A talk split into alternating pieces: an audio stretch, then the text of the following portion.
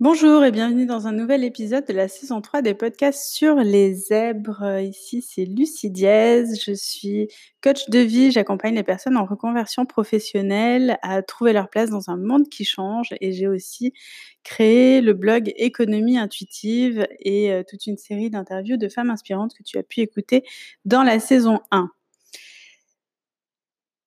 Aujourd'hui, ben, on va découvrir un nouvel épisode sur la douance, sur les personnes à haut potentiel, les zèbres, les surefficients mentaux, les hypersensibles, les multipotentiels. Et si jamais tu, te reconnais dans ce profil, ce profil t'intéresse et tu as envie d'en savoir un petit peu plus, je propose régulièrement des rencontres entre zèbres autour de cette thématique en visioconférence. C'est un petit cercle de parole euh, intimiste et euh, dans un dans une ambiance bienveillante. Euh, et je mettrai tous les liens en description de la vidéo. Bon épisode Hello hello Aujourd'hui je vais te faire une nouvelle vidéo sur cette série de vidéos sur les zèbres, les personnes à haut potentiel. Cette vidéo aujourd'hui c'est sur la curiosité, donc est-ce que c'est un vilain défaut, oui ou non? Alors on l'a vu dans euh, la vidéo numéro 2 de toute cette série, la curiosité, c'est quelque chose qui est assez caractéristique des personnes multipotentielles. Donc, il existe des multipotentiels qui ne sont pas zèbres, mais a priori, euh, une très très grande partie des zèbres, voire peut-être tous, sont en un fonctionnement du multipotentiel. Je dis peut-être tous parce que c'est peut-être euh, tous sauf les, les autistes Asperger de haut niveau.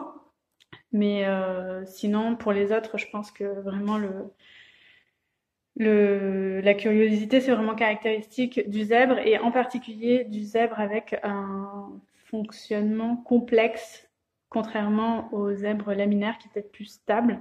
Justement, ce, côté impulsif de curiosité et d'avoir besoin d'aller euh, chercher des nouvelles informations dans des nouveaux domaines, euh, c'est caractéristique du zèbre, mais en particulier du zèbre euh, complexe. Que dénote cette grande curiosité? Pourquoi est-ce qu'on va être toujours en besoin d'aller fouiller, d'aller comprendre, d'aller s'intéresser à des sujets que dont personne ne s'intéresse? Euh, pourquoi est-ce qu'on va euh, avoir besoin de changer régulièrement d'environnement, euh, peut-être voyager, changer de groupe d'amis régulièrement, être un petit peu électron libre? En fait, ça, ça dénote de notre fonctionnement neuronal, donc en pensée en arborescence, qui fait que donc déjà les connexions, il y a plus de connexions, l'information circule plus vite avec moins de déperdition ce qui est à l'origine de tous nos problèmes, mais qui peut du coup être aussi utilisé comme un talent si on arrive à dompter la bête. Donc, euh, cette, grande curiosité, en fait, c'est très lié, je pense, donc, au fonctionnement euh, intellectuel, mais aussi surtout à notre grande créativité au fait qu'on est neurodroitier, c'est-à-dire qu'on développe en particulier notre cerveau droit qui est lié à l'imagination, à l'intuition, à tout ce qui est euh, couleur, euh, visuel, tout ce qui est les, images, et euh, qui va être aussi très lié à notre créativité. C'est-à-dire que nous, on apprend principalement en euh, connectant l'information analytique, les lettres, les chiffres, à notre émotion et nos images qu'on a du côté cerveau droit. Donc on fait les liens comme ça, tac, tac, tac, tac, entre les deux parties du cerveau. Oui, du coup, cette grande curiosité, en fait, elle est très liée à notre créativité. C'est-à-dire que quand on s'intéresse à un sujet, grâce à notre pensée en arborescence, qui mélange tout, on va dire, au lieu de penser à une chose après l'autre de façon linéaire, on va, en s'intéressant au sujet A, penser à des choses sur le sujet B qu'on a déjà étudié, le sujet C qu'on a déjà étudié, et puis faire des nouvelles connexions, en fait, entre tout ça. Et donc, c'est là qu'on va pouvoir utiliser notre créativité. C'est le sujet de la dernière vidéo que j'ai faite, euh, qui est là en fait. Et même quand on n'a pas besoin de l'utiliser, la créativité, elle, a, elle est là et elle a besoin de s'exprimer d'une certaine façon. Et du coup, cette, cette grande curiosité nous aide à utiliser notre créativité en allant, voilà, euh, si par exemple, euh, si je vais étudier par exemple la mécanique euh, des voitures, eh bien, euh, je vais en parallèle faire le lien avec euh, la médecine du corps humain parce que euh, bah, ça va m'intéresser et surtout, je suis incapable en fait de me concentrer juste sur la mécanique des voitures parce que bah, peut-être aussi j'ai un déficit d'attention ou des, des, des, bêtises comme ça.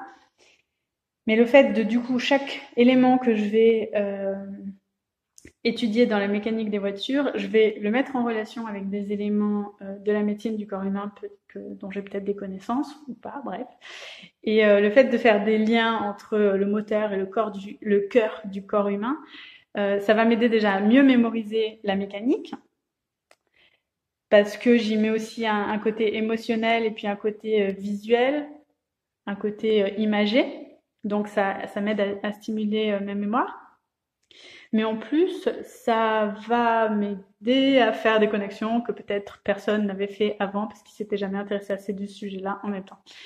Bref, la curiosité, c'est pas un vilain défaut, c'est euh, quelque chose qui est vraiment une source d'innovation, une source de nouvelles idées, une source de renouvellement, que ce soit pour toi dans ta vie, dans ton entreprise, dans euh, l'organisation dans laquelle tu travailles, mais aussi dans la société dans laquelle tu, tu fais partie.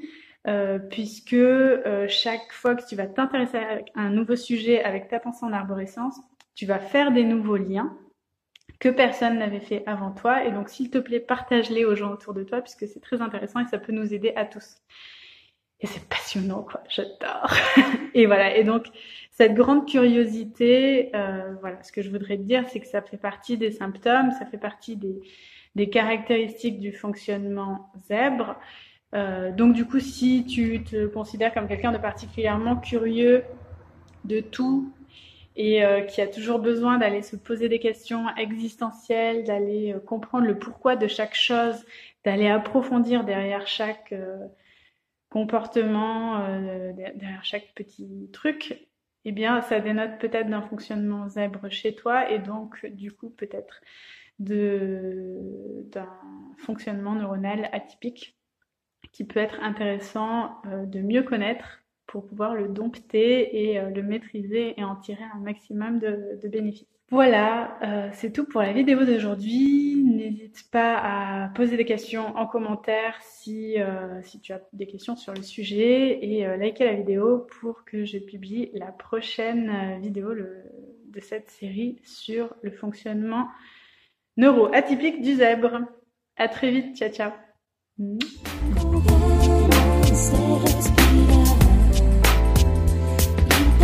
con esta decisión mi corazón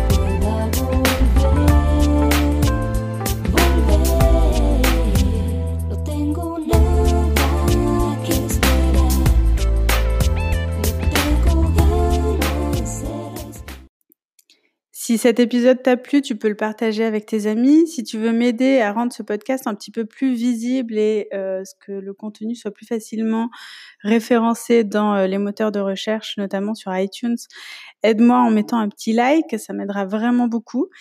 Et si tu souhaites recevoir tous les épisodes de la série sur les zèbres en vidéo par email, euh, j'ai créé une, euh, une automation, une petite euh, mailing list qui te permet de recevoir chaque semaine un mail avec trois épisodes et du contenu complémentaire, des graphiques euh, pour aller un petit peu plus loin dans cette réflexion autour des zèbres.